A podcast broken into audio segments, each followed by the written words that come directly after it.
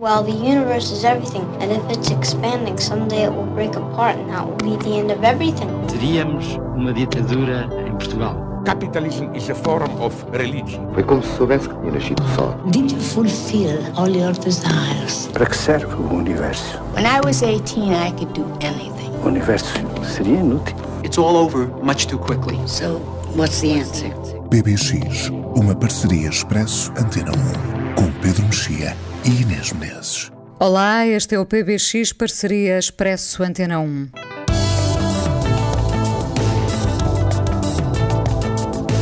Chegou novembro e já temos de novo connosco a crueldade absurda de Logan Roy a fazer vítimas, os seus filhos.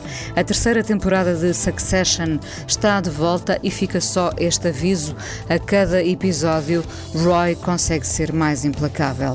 Mas hoje falamos de um livro que já é filme e que nos leva a uma história de amor que acabaria por marcar o panorama literário francês na década de 1990. Uma paixão simples foi o livro escrito por Annie Ernaux que chegou também aos cinemas. A honestidade do erotismo pode ser desconcertante. A libanesa Daniela Arbid pegou na história de uma mulher à espera de um homem. Afinal, no amor, há sempre alguém a viver um tempo desfasado do outro. Há sempre alguém que espera. Outro livro, não os romances porque se tornou conhecido, mas ensaios, discursos e cartas públicas de William Faulkner numa seleção de Margarida Valdegato. De Nova York para o mundo e com um som mais acessível, já o comprovaremos, regressa o quarteto Parquet Chords. O título do álbum não engana, Sympathy for Life. Às tantas, aprendemos a gostar dela, da vida. Uma paixão simples, mas que se quer duradoura. Acabou cedo a relação que dois homens mantiveram em tempos diferentes com a mesma mulher. Ela partiu, eles ficaram. Um clássico intemporal chamado Olá, então como vais, que Tosé Brito escreveu em 1979, conhece agora uma versão que junta pela primeira vez B Fachada a Benjamin. O single já está disponível e fará parte de um álbum de homenagem onde constam inúmeros nomes da nova música portuguesa, de Samuel Lúria a Selma Wamus, de Tomás Wallenstein a Joana Espadinha. Olá, então como vais?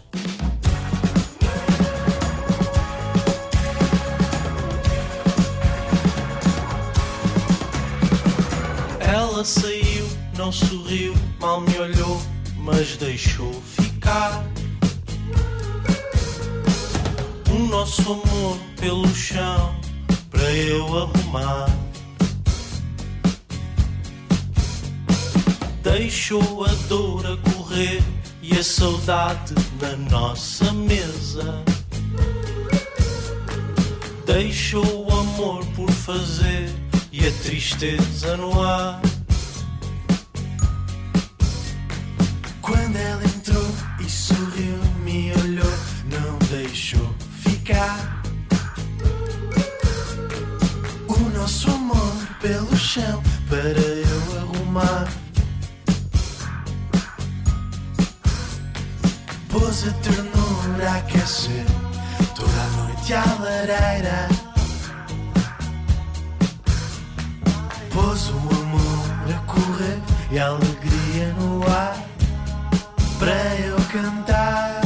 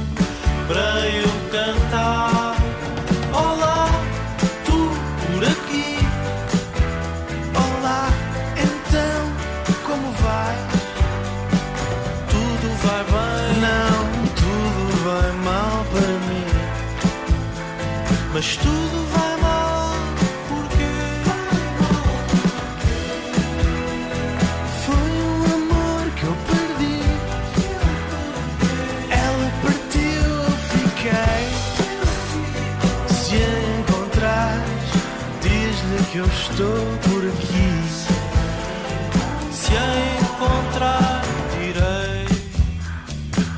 Se a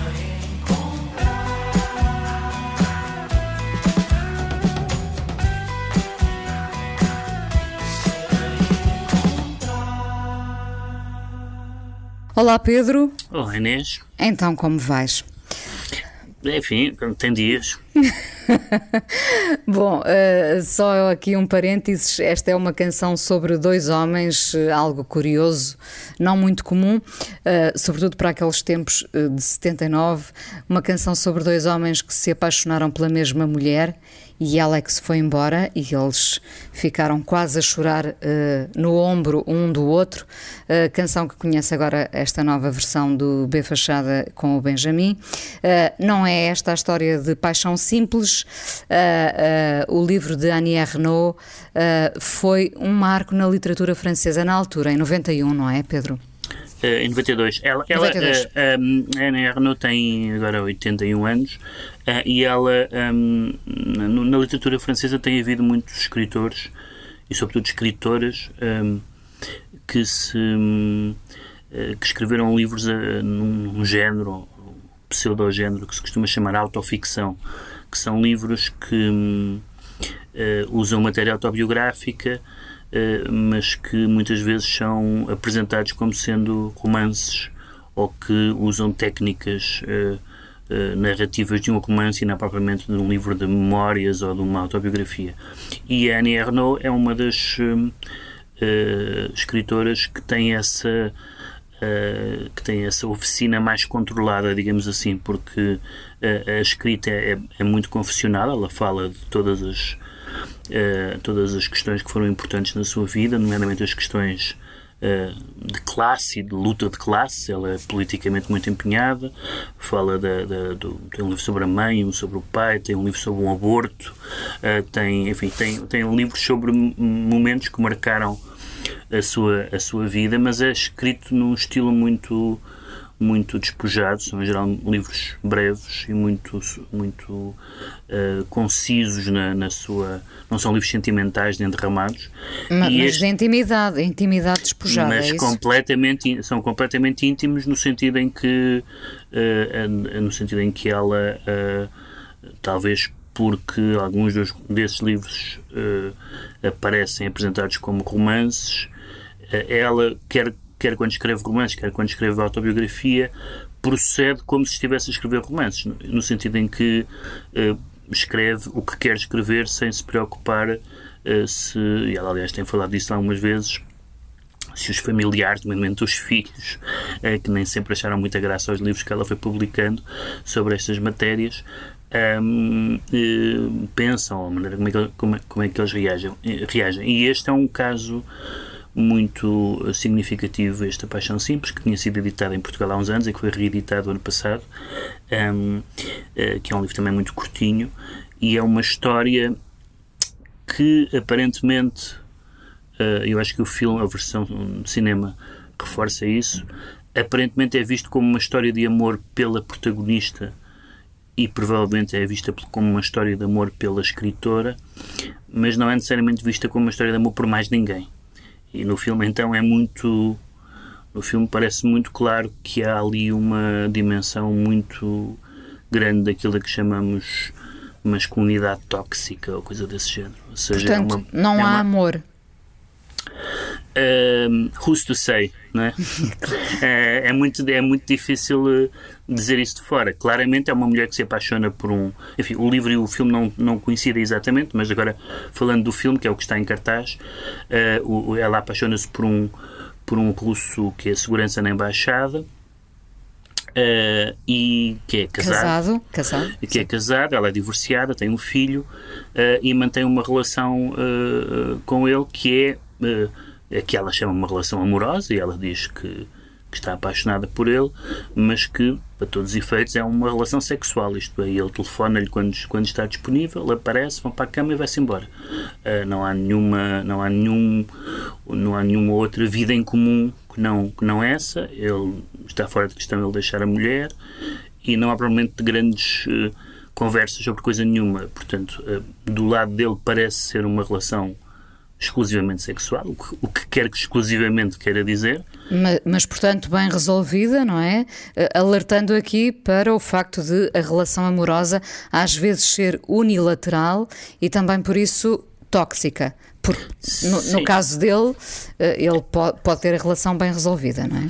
Ali é duplamente tóxica em dois sentidos. É, é tóxica porque um, ela está, e a certa altura ela, há um diálogo. Uh, em que ela, de certa forma, está a falar das feministas e do facto das feministas um, às vezes uh, aceitarem estar em relações de submissão, isto é, a, a submissão, e a, e a Annie Arnaud é uma feminista também, uh, às vezes a, a, relação de submissão que é, um, que, é, que é mal vista do ponto de vista teórico e abstrato não implica que a pessoa que acha isso não esteja uh, envolvida numa relação desse género. Há um caso famoso, a relação da Simone de Beauvoir com com um romancista americano, Nelson Algren, e, e, que nós conhecemos as cartas que ela lhe escrevia, e são as cartas de uma mulher submissa, submissa, submissa. Faça o que tu quiseres, quando tu quiseres, tu mandas e obedeces, etc. E, portanto, é complicado. E aqui é uma coisa desta natureza. Ela, ela está totalmente submissa às horas dele, às condições dele, etc. Só que ela acha que isso é uma paixão. Uh, que, é uma, que é uma paixão amorosa, uh, que é uma paixão simples. E nada disto é muito simples, uh, até porque a outra dimensão tóxica é que ele, por exemplo, embora não tenha evidentemente nenhum direito a isso, e mesmo que tivesse, por exemplo, critica a maneira como ela se veste, Uh, diz que ela não, não, não pode, há uma cena que ele diz, não pode andar com o rabo à mostra, tem uma saia muito curta e tal, e portanto ele tem uma, uma atitude de, de digamos, de, russo conservador. Curiosamente, o, o ator que faz, de, que faz de amante, que é na vida real bailarino, bailarino e ator, mas tem uma, uma grande tatuagem do, do Putin no peito, é um fã do Putin e apagaram a tatuagem do Putin para, para o filme, mas, uh, mas um, mas é, é, é esse, há esse lado de ser também um homem uh, com, com uma uh, relação uh, com as mulheres patriarcal, antiquada, etc. Bom, isso infelizmente continua a ser muito século XXI, embora já aqui estivéssemos há algum tempo para lutar contra esses estereótipos, mas, mas continua, infelizmente, muito presente, não é? Portanto, o filme não se distancia desta realidade. Não, o que o, que o filme, o que o filme uh, uh, e o livro, de certa forma, põe em questão, põe em questão por parte das, da, uh, do, de, de, do, o espectador põe isso em questão e o leitor põe isso em questão, mas no, no fundo o próprio, o próprio texto já põe que é será compatível, é o exemplo da Simone de Beauvoir, será compatível ser contra a submissão das mulheres aos homens e, no entanto, estar submetida a um homem por razões amorosas e de facto a relação amorosa não tem sempre qualquer coisa de submissão. Uh, Mas essa é... submissão também, já agora, porque estamos a falar de Simone de Beauvoir, também hum. existia bastante em relação a Sartre. Isso, um, um bocadinho dissimulada, isso, mas existia, não é? Isso, Com...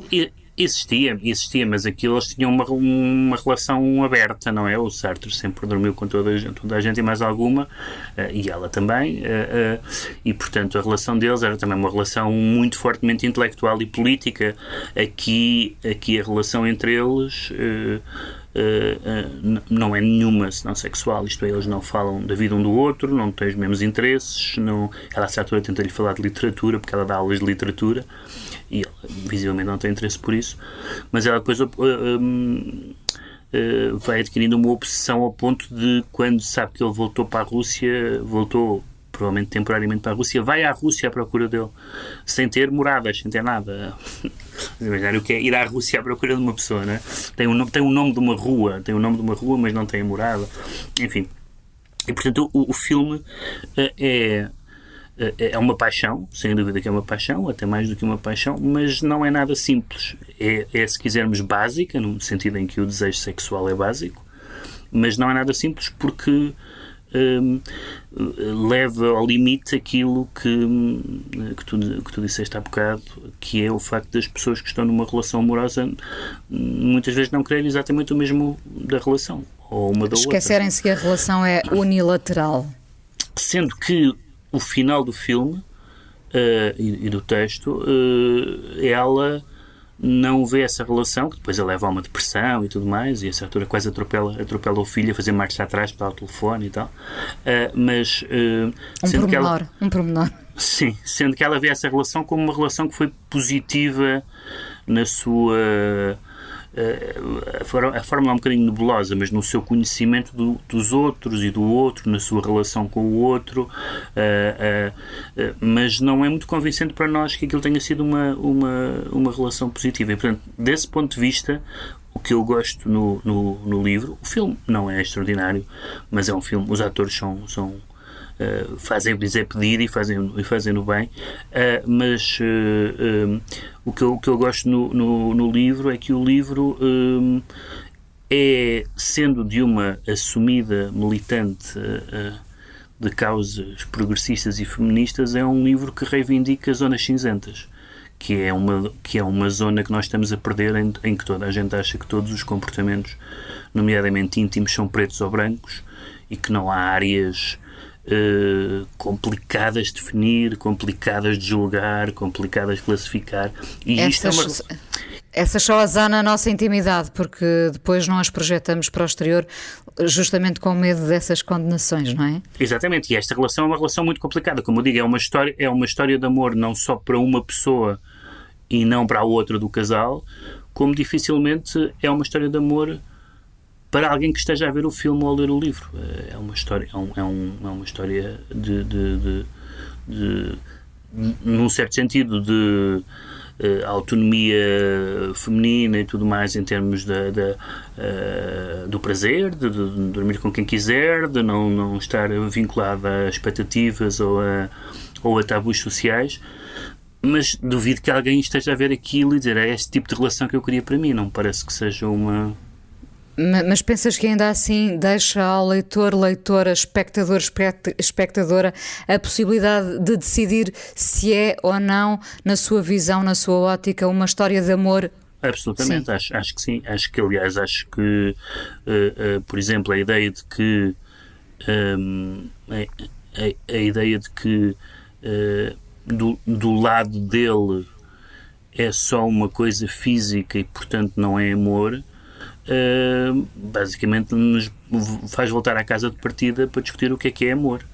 Um, de que é que falamos quando falamos de amor, não é? Para, para citar uma, o Raymond Carver. Exatamente, uma, pa, uma paixão física muito intensa por uma pessoa, uh, no sentido lado, pode ser descrita como amor, não é? Porque, se, se, se porque ele, ele, ele, apesar de tudo, regressa sempre. Nós não sabemos se ele tem outras amantes ou não mas ele bom, regressa sempre à mulher, naturalmente, com quem vive, uh, mas, mas regressa sempre àquela amante. Portanto, há ali qualquer coisa, uh, há uma relação qualquer. Se essa relação é aquilo que, chamar, que chamamos amor, isso depende de nós termos ou não um investimento mais emocional na palavra amor. Se, se o amor é, um, é, é mais um sentimento do que uma do que uma sensação, digamos assim, então não é amor, mas, mas como dizia há bocado, quem é que pode terminar isso? E o filme e o livro um, vale muito a pena ler o livro.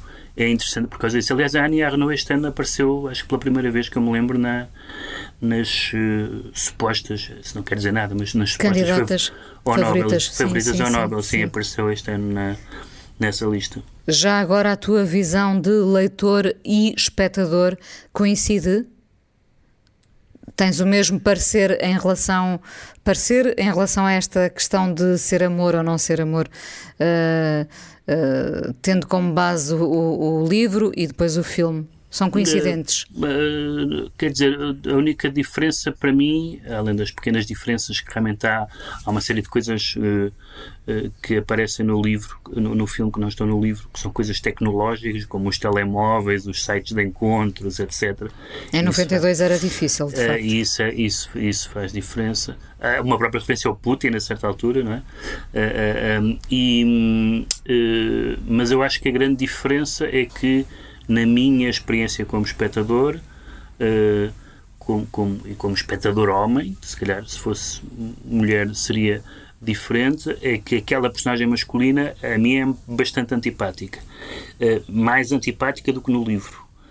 Uh, mas como ele, é um tipo, como ele é um tipo bastante bonito, provavelmente um, uma mulher pode ter uma visão diferente e pode ser tal como a própria protagonista, pode achar que a, que a, que a beleza física, de certa forma, é, é, é mais forte do que a repulsa comportamental. A, a mim parece-me um, no filme, uh, parece-me um, um, mafioso russo, basicamente.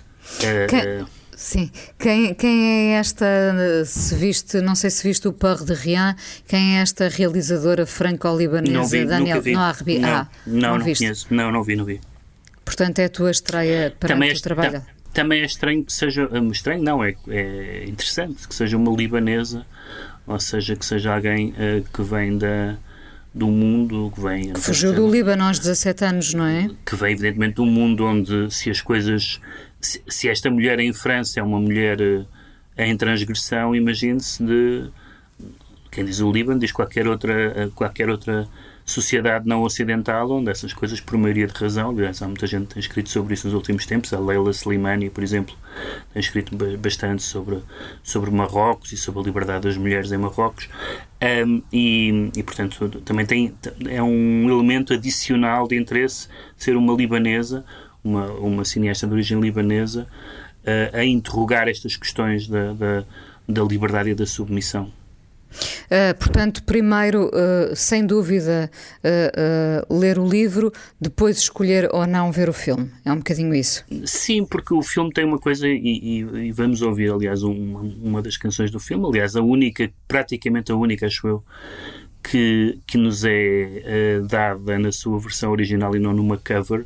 Então aquilo tem uma, tem uma série de canções, por exemplo, uma cover em inglês do do Ne Me Quitte Pas, do, do Jacques Brel, e tem um lado meio cheesy a certa altura, que não é totalmente. Uh, uh, que não é totalmente ocasional, isto é, é, é, um pouco procurado esse lado cheesy, umas canções italianas foleiríssimas, mas algumas delas são algumas delas são covers e depois de repente quando chega ao Cohen, quando chega ao Leonard Cohen, é o Leonard Cohen, ainda por cima a canção, a letra desta canção uh, tem imensas rimas com aquela história uh, do, do, do, amante que é um estranho e que não fica, que se vai embora e que desaparece.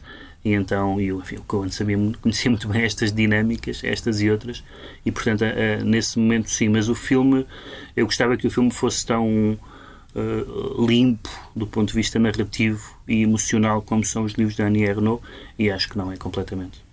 Então, da banda sonora de Uma Paixão Simples, Leonard Cohen com The Stranger's Song. It's true that all the men you knew were dealers who said they were through with dealing every time you gave them shelter. I know that kind of man. It's hard to hold the hand of anyone who's reaching for the sky just to surrender who is reaching for the sky just to surrender. And then sweeping up the jokers that he left behind, you find he did not leave you very much, not even laughter. Like any dealer, he was watching for the card that is so high and wild, he'll never need to deal another. He was just some Joseph looking for a manger. He was just some Joseph looking for a manger.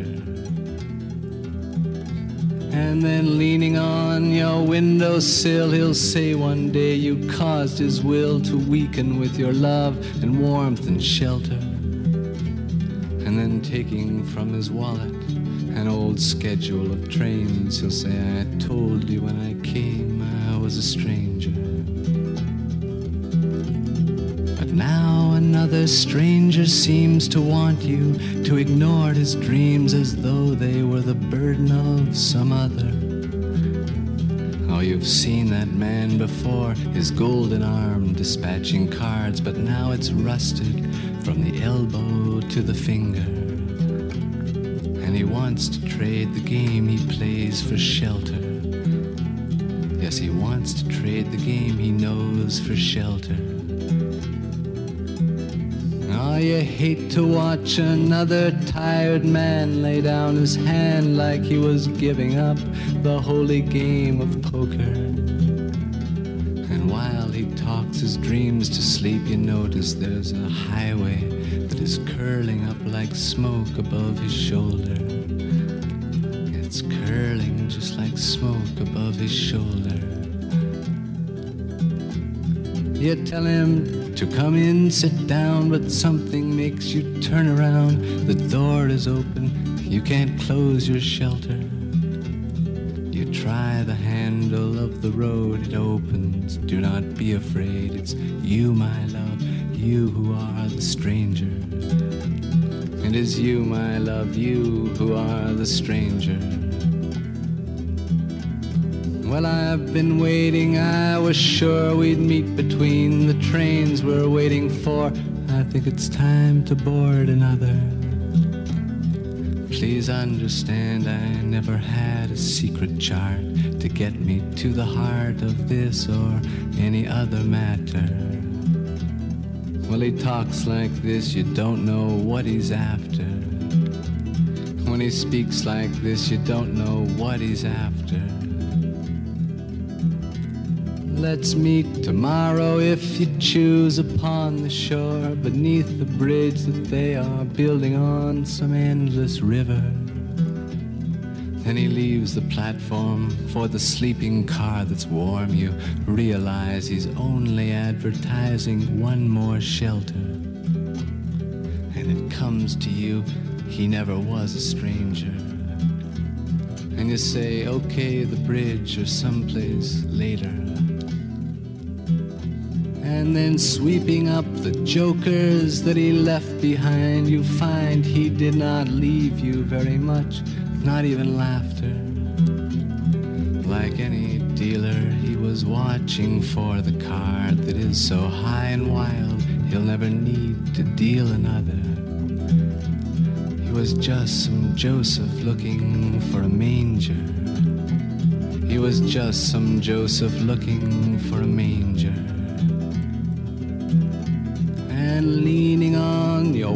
Windowsill, he'll say one day you caused his will to weaken with your love and warmth and shelter. And then taking from his wallet an old schedule of trains, he'll say, I told you when I came I was a stranger. I told you when I came I was a stranger. I told you when I came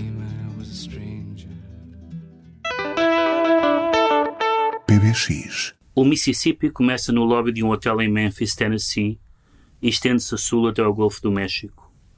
Apresenta-se pontuado de pequenas povoações concêntricas em torno dos fantasmas dos cavalos e das mulas, outrora atrelados ao posto de arreios, no cercado do tribunal, e quase se pode dizer que só tem duas direções, norte e sul, visto que até há alguns anos era impossível atravessá-lo para leste ou oeste, a não ser a pé ou montado num desses cavalos ou mulas. Já o rapaz deixava a mocidade e ainda era preciso, para chegar de comboio a qualquer das vilas vizinhas a 50 km para leste ou oeste, percorrer ao todo o triplo dessa distância em três direções diferentes, em três linhas diferentes. É outro livro que se abre, nenhum romance de Faulkner, mas ensaios, discursos e cartas públicas. William Faulkner, numa seleção de Margarida Valdegato. O livro, eh, segundo a tua opinião, Pedro, vale essencialmente por dois textos bem conseguidos, não é?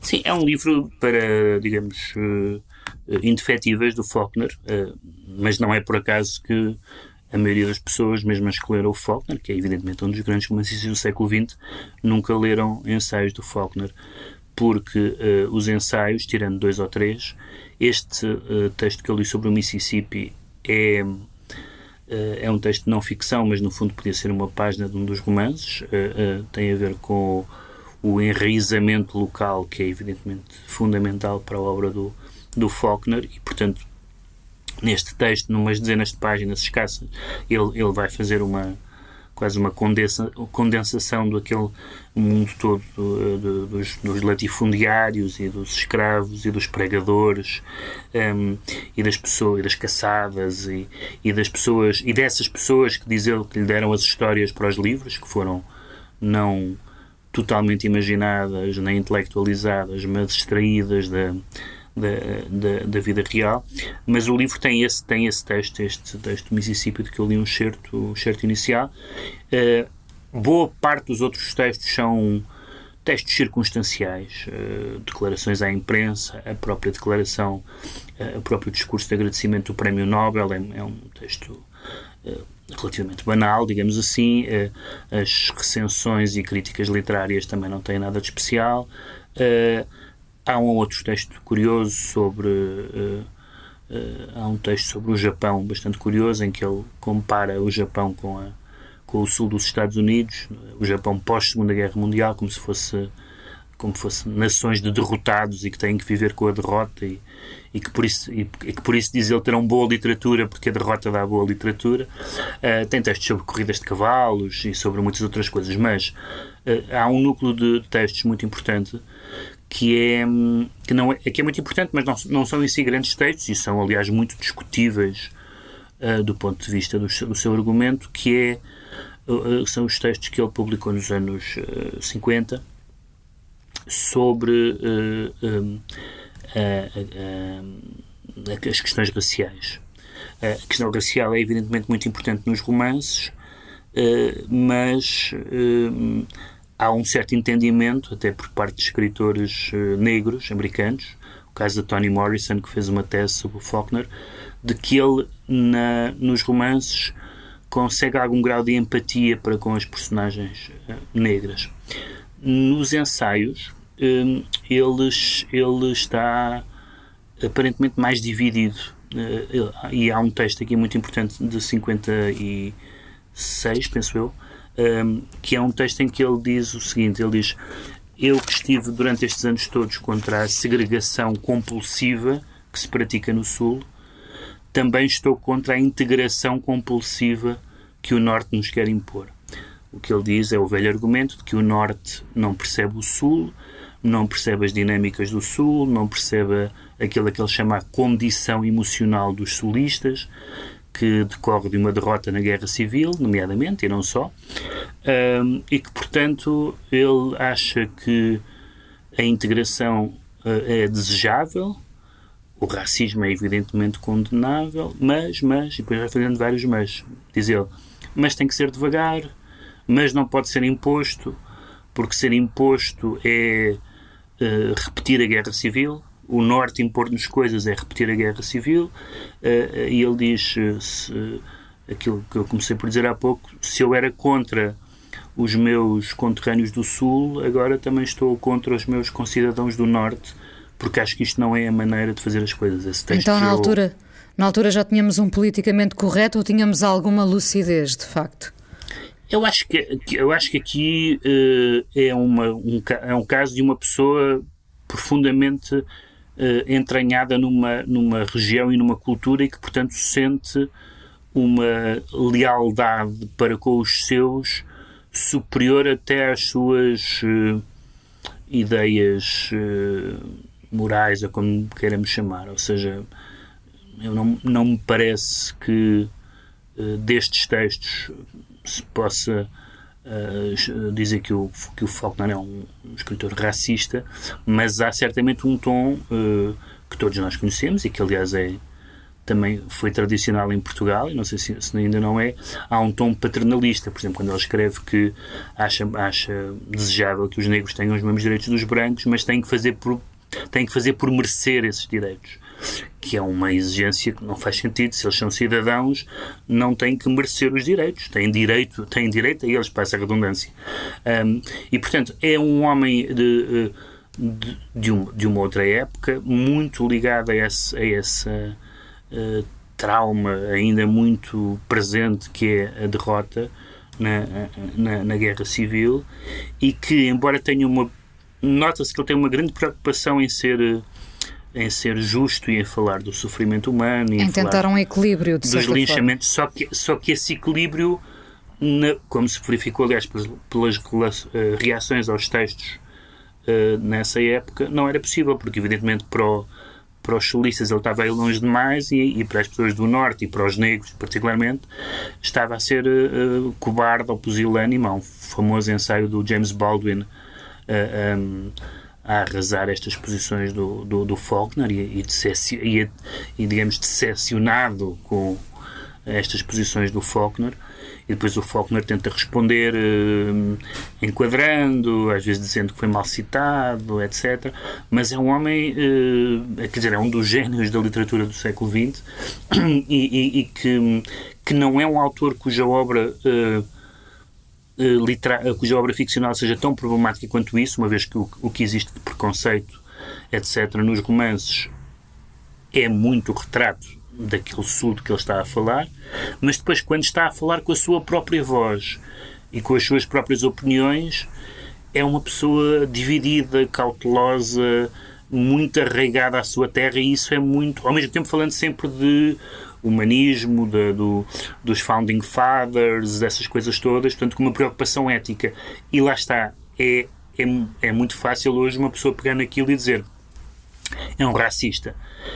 Um, mas, mas é uma pessoa que está a fazer um caminho. Uh, Deixa-me só perguntar-te se uh, estes ensaios, uh, discursos e, e, cartas públicas, no fundo, desmonta Faulkner ou confirma-o? Um, quer dizer, co confirma que, que para uma certa geração um, e, que a memória histórica, ou seja, que não, que não se pode verdadeiramente desligar a questão da, da, do, do, racismo no sul dos Estados Unidos e, do, e, de, e do movimento de integração, que, que foi muito importante nesta época e depois nos anos 60, que muitas pessoas viviam no, como a, resolução de um, de um problema do presente uh, e que no Sul havia uma, uma sensação de que era voltar a ajustar contas com o passado. Ajustar, eles, no fundo, a sensação é sempre nós já perdemos a guerra, não nos façam perder a guerra outra vez. E isto é um mecanismo psicológico de defesa. Não, eu não tenho, e acho que os textos nem sequer geram grande empatia por esta posição, mas, mas, mas mostram que esta posição existia. Uh, e não só existia de uma forma, evidentemente, primitiva e violenta na, nos movimentos. Uh, segregacionistas e racistas, mas até no homem uh, esclarecido e sofisticado, um, como o Faulkner, lhe, lhe um, como é que se chama isso? O levava a ter um, situação, a ter, a ter legalidades divididas, não é? Por um lado sou americano, por outro lado sou do Mississippi. E, portanto, se, se, se isto é uma questão dos Estados Unidos contra o Mississippi, eu sou do Mississippi. Um, Bom, isto... nesta altura, pegando nas tuas palavras uh, anteriores, uh, sem zonas cinzentas, não é? Uh, num preto e branco, Faulkner poderá ser visto como um racista? Sim, no preto e branco com certeza, mas no, no, no, no, ponto, no ponto de vista, o ponto acho que do Faulkner é que no, se a, a preto e branco, para utilizar a expressão neste caso, a preto e branco todo o Sul é racista. O que ele quer dizer é que uh, uh, o tipo de relação que há entre os, entre os, historicamente falando, entre os negros e os brancos no sul dos Estados Unidos é muito diferente do do norte. Ele diz que, é, aliás, é o velho argumento sulista de que é os, os, uh, a, a, relação do entre negros e brancos no Sul era mais, uh, mais violenta, mas também mais próxima, enquanto, dos, enquanto no Norte uh, era mais humanitária, mas mais distanciada. Nem sequer os conheciam, nem sequer se davam com eles, etc. Enfim, é um argumento conhecido. O que e, é que portanto, dirias que. Se, desculpa resumir assim, mas qual é o bónus deste, desta edição? Quem é, quando, quando lemos Faulkner, os romances de Faulkner, uh, o que é que ficamos a ganhar perante estes ensaios, discursos e cartas públicas? Ficamos a ganhar uh, em perceber que ele, como cidadão, uh, era, e de uma forma até mais dilacerante, aquilo que era como um escritor, como escritor isto é, era, um, era uma pessoa, embora o, o, possamos ler, e certamente o continuaremos a ler em muitas épocas e em muitas línguas, mas era um homem do seu tempo e daquela região dos Estados Unidos. Portanto, não, não, é, o condicionamento histórico e geográfico e temporal era absoluto no Faulkner. O que é extraordinário na literatura é que uma pessoa possa estar tão enraizada num tempo e num espaço e depois transformar isso num objeto, que é o livro, que é o romance, no caso, que transcende o seu tempo e o seu espaço, mas, mas Porquê? Porque nós, evidentemente, não vivemos no, no, no, no, sul dos Estados Unidos nos anos 30 ou 40, mas conseguimos imaginar, uh, ou conseguimos imaginar o que aquilo era, ou conseguimos encontrar casos que nós conhecemos semelhantes e conseguimos projetar coisas que não são exatamente as coisas, as coisas que lá estão, mas, mas a. Uh, uh, Enquanto, enquanto no romance esse salto é dado de uma forma mais fácil, porque é um romance, é uma obra de imaginação, de fantasia, aqui este livro é, é sempre uh, uh, tem tudo para ser lido uh, pelos, pelos leitores de hoje com, muito, com muitos cuidados e com muitas ambiguidades, e ele próprio tem muitos, muitos cuidados e ambiguidades. E é muito fácil, evidentemente, que dizer que esta é uma matéria em que não se quer cuidados nem ambiguidades, e, portanto, levar a mal ao Faulkner por causa disso. Mas, mas, mas, é, mas é o interesse do livro é exatamente esse. É, é nós estamos à espera de, de ver ou um, ou, um, ou um, liberal ou um racista e ele não ser uma coisa nem outra uh, e, querer, e querer fazer o que é certo mas sentir-se uh, demasiado parte da sua comunidade para conseguir dar o salto uh, e ele diz, não quer que se mude por decreto e nós hoje pensamos, como é que se poderia ter mudado se não por decreto? Não havia outra maneira de ter mudado senão por decreto. Mas a lógica dele é: isto não pode ser mudado por decreto, temos que ser nós é perceber que não podemos agir assim. E isto parece-nos um contrassenso porque há boas razões para imaginar que isso nunca teria acontecido. Ou, ou, que, ou, que, se calhar demoraria séculos e, portanto, ainda bem que aconteceu assim.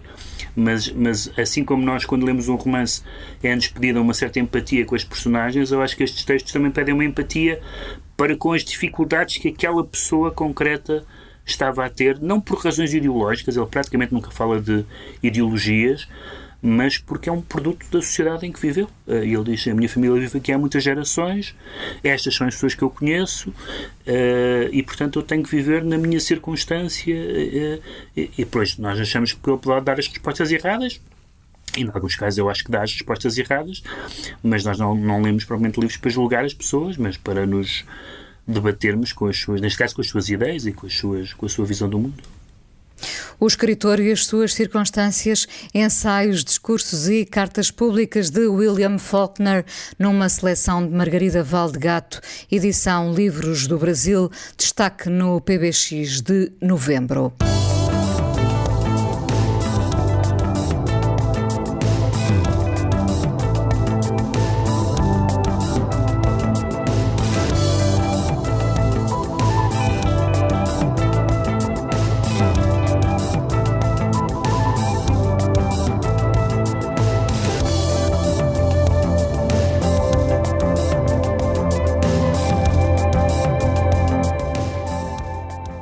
Cá estão eles, os nova-iorquinos Parky Chords, com o álbum novo Sympathy for Life, realmente mais acessíveis, Pedro. Sim, aliás, o título, como tu dizias, diz tudo, não é?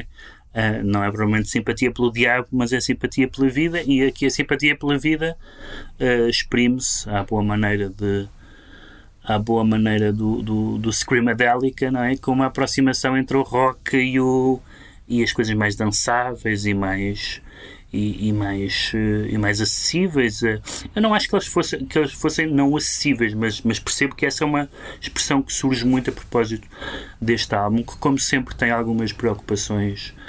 Uh, digamos, coletivas, há canções que falam tecnologia, do colonialismo e mais não sei o quê, mas não é realmente isso que me interessa em geral nas canções dos Parque Accords. É uma energia uh, que noutros álbuns era mais, obviamente, evidente. Punk, e, mais, evidente, e mais evidente do que outra coisa.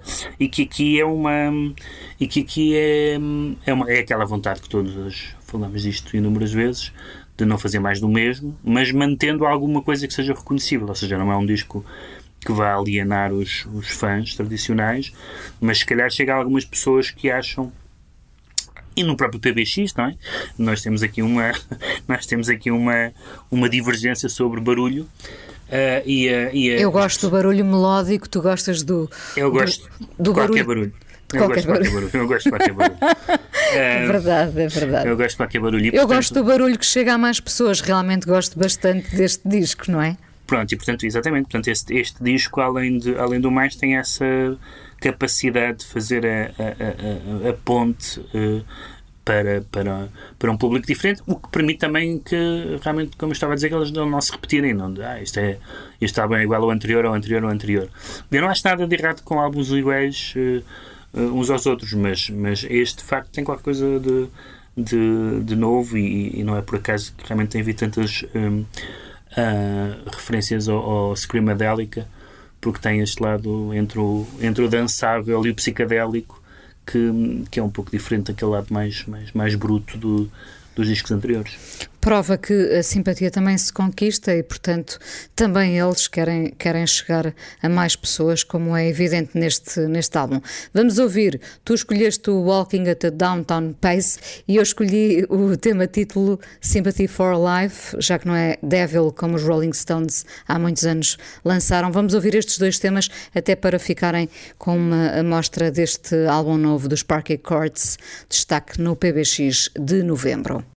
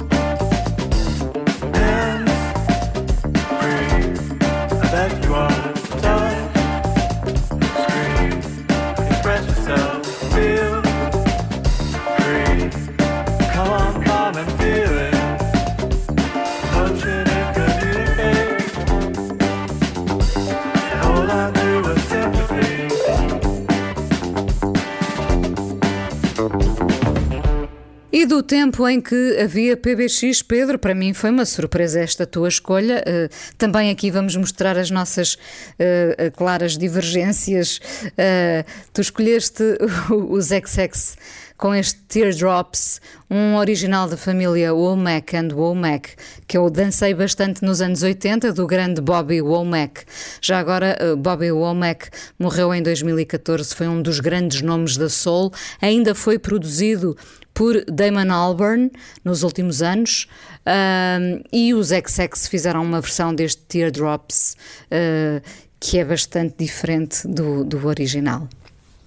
Pois, para mim foi uma surpresa também, porque primeiro eu não conhecia a canção, uh, ouvia na rádio sem saber o que era e fui procurar, googlei a letra basicamente para tentar perceber o que era e apareceu-me, com a letra apareceu-me o Oma Canoma, que eu cujos discos eu nunca ouvi quase nada e, e a própria canção em si me interessa, me, me, interessa muito pouco. Mas é uma cover dos, dos XX, acho que apareceu como uh, um disco de bónus do primeiro álbum deles, ou numa reedição, qualquer coisa assim, portanto nem sequer, creio que nem sequer está na, na no Spotify, no álbum, né? e, e, não, e, não, está no álbum. E é uma versão, para mim, absolutamente. Ou melhor, é uma canção, visto que eu não ouvi, quando ouvi pela primeira vez, não sabia sequer que era uma versão, absolutamente encantatória e que me. Uh, Essa é a vantagem das versões. Exatamente. Já agora, quando nos questionamos sobre ah, mas o original, a importância do original, voltamos sempre à velha sim, questão. Sim. Se, não, se não, não se fizessem versões, não estaríamos também a falar do original, não é? Sim, era exatamente isso. É, é, a, a verdade é que uma canção, eu já ouvi, geralmente ouço versões e procuro versões de canções que eu já conheço e que já gosto, mas de vez em quando aparece uh, aparecem covers de canções ou que eu não conheço, como era o caso desta, ou, ou, que eu não gosto. Lembro de uma versão, estava aqui a tentar pensar de quem é essa versão, mas não me consigo lembrar. É uma, uma, há uma versão que eu gosto imenso do Run to You do Brian Adams, que não é provavelmente uma canção em que eu regresso regularmente, a canção original, quero dizer. E uma, a não uma, ser a tua adolescência, não é? Sim, com certeza. mas, mas isto é que uma versão pode completamente não só uh, reinventar o, o, o, original. Nós falámos aqui na edição passada do, do destas versões do, sobre os Velvet Underground, que eu aliás não gosto muito da maioria delas, mas também pode, uh, uh, e eu estou a pensar, por exemplo, no, no, numa época menos, menos ligada à informação, com menos internet e não sei o que mais, eu não saberia se talvez que aquela canção, imagina que eu ouvia na rádio e não tinha maneira de saber que canção era aquela, eu nem saberia que era uma versão, e portanto para mim aquilo era uma canção, eu percebi que era uma canção dos XS, XX, mas, uh, mas não sabia o que era. E, portanto, foi uma, para mim, a canção surgiu como uma canção deles que eu não conhecia. Uma canção fosse, nova. Uh, pensei que fosse uma canção nova, ou, ou um B-side, ou uma coisa do género. Uh, e depois fui ouvir o original e tal. E, e, uh, e então essa, essa, essa capacidade de, dos músicos se apropriarem das canções de, dos outros, coisa que realmente mais, a, a quase mais nenhuma arte é possível fazer isto. uma pessoa apropriar-se de tal forma de uma, de uma estrutura já criada por terceiros e, fazer disso uma obra própria, porque a canção é totalmente reconhecível como sendo deles, digamos assim. Mas não, é. porque eu em 88 já andava a dançá-la, portanto. Pois, exatamente, é isso. Uh, fiquei, fiquei duplamente satisfeita com a versão uh, que já é de 2009, não é? E Dos é 2009, XX. Sim.